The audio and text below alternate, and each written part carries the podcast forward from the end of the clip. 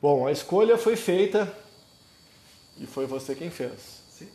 Consciente ou inconscientemente. Sempre a gente escolhe.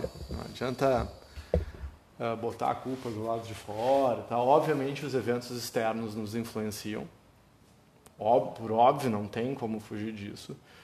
Mas o, nós sempre temos e somos absolutamente responsáveis por 100% das nossas reações consciente ou inconsciente. A questão é o quanto de consciência eu tenho das minhas reações. Ah, então eu posso escolher como eu vou reagir, posso escolher como eu vou me sentir. Não é fácil, talvez nunca será. Então, ah, dentro do livro lá, o Escola dos Deuses, né, que a gente tem falado bastante, ah, eu relaciono esse, o Escola dos Deuses e o livro do Milton Bonder, Alma e Moral, para mim eles têm uma relação direta, assim, na minha cabeça funcionam quase como um complemento do outro. Ah, em algum momento, quando a gente vai avançando nesse trabalho de transcendência autoconhecimento, ah, que é a autorrealização de Maslow. O que é autorrealização? Autorrealização é quando eu consigo fazer com que a minha potência se realize. Ou seja, eu consigo fazer com que aquele potencial interno que eu tenho se realize 100%, 90%, 100%. Mas esse não é o final da caminhada. Eu costumava achar que o autoconhecimento dentro dessa perspectiva de realização do potencial era o final. Mas não é. Porque depois que tu realiza o teu potencial, ou seja, que tu vive a tua inteireza e a tua integralidade, a gente transcende a própria realidade. Então a gente transcende a realidade. Ah. Então o que, que acontece quando a gente transcende a realidade? A gente compreende que não existe o lado de fora. Eu estou chegando lá no tá, estados internos e estados externos. Se eu compreendo que não existe o lado de fora, o que eu quero dizer com isso? Tudo o que acontece do lado de fora é tão somente uma decodificação neuroquímica interna. Então, a, a voz que vocês estão ouvindo, as, as, os, as nuances de cores, tudo que está acontecendo do lado de fora só existe em função do veículo. O que é o veículo? O veículo sou eu, o veículo é tu. Então, mais importante, isso quem fala muito bem sobre isso é o professor Pedro Mar, lá de Portugal. Mais importante do que a própria consciência é o veículo que carrega essa consciência.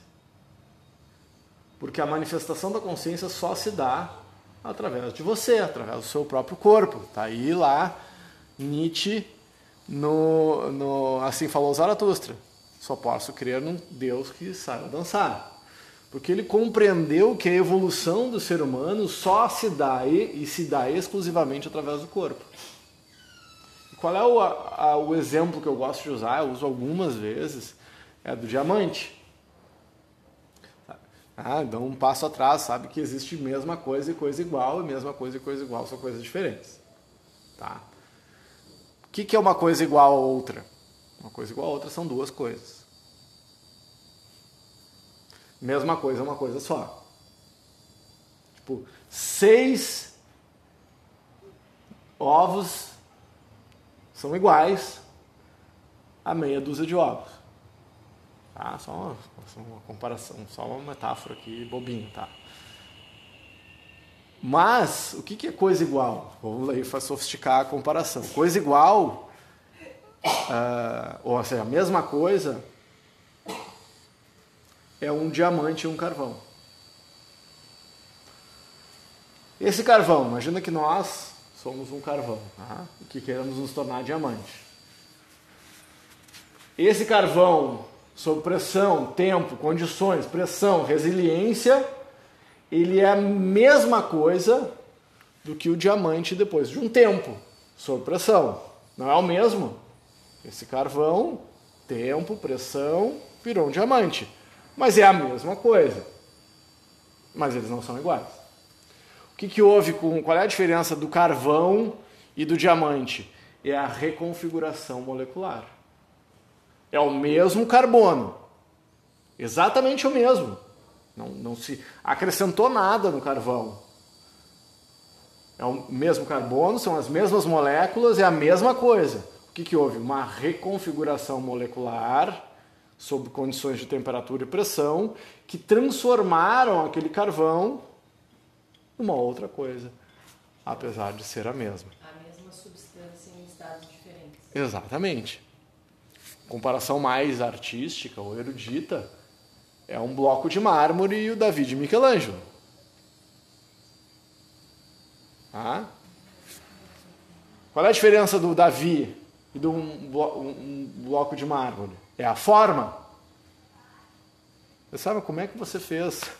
Eu acho que foi essa a história. Como é, como é que você fez isso? Mas eu não fiz nada. Eu só tirei os excessos. Ele já estava lá dentro. Então a matéria física e orgânica, física, né, aquele mármore é exatamente a mesma de um bloco de mármore e de uma obra de arte.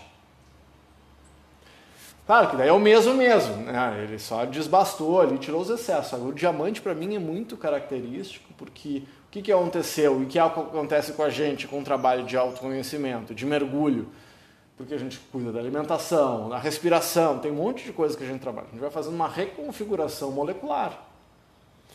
Pegar uma outra comparação ah, do que acontece conosco. Tá? O estado de meditação já está aí.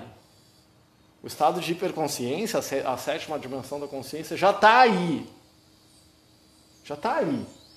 Não é algo que vem de fora, não é algo que vai. O que acontece? Uma sintonização com o que há de mais profundo dentro de nós. Então, os estados externos e internos tem vezes que dá match na coisa. Então, o lado de fora é só aquilo que tu percebe do lado de fora. A gente não vê o mundo como o mundo é, nós vemos o mundo como nós somos. Então, para eu, eu conseguir acessar esses estados de consciência, eu preciso me sintonizar, como um rádio.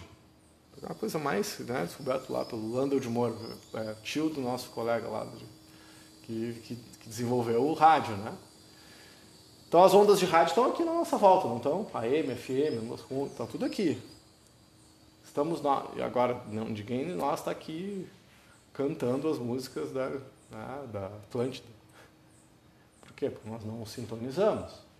Então, para que eu me conecte com essa vibração e com essa frequência de expansão de consciência, que são, que é o que há de mais profundo dentro de nós, né?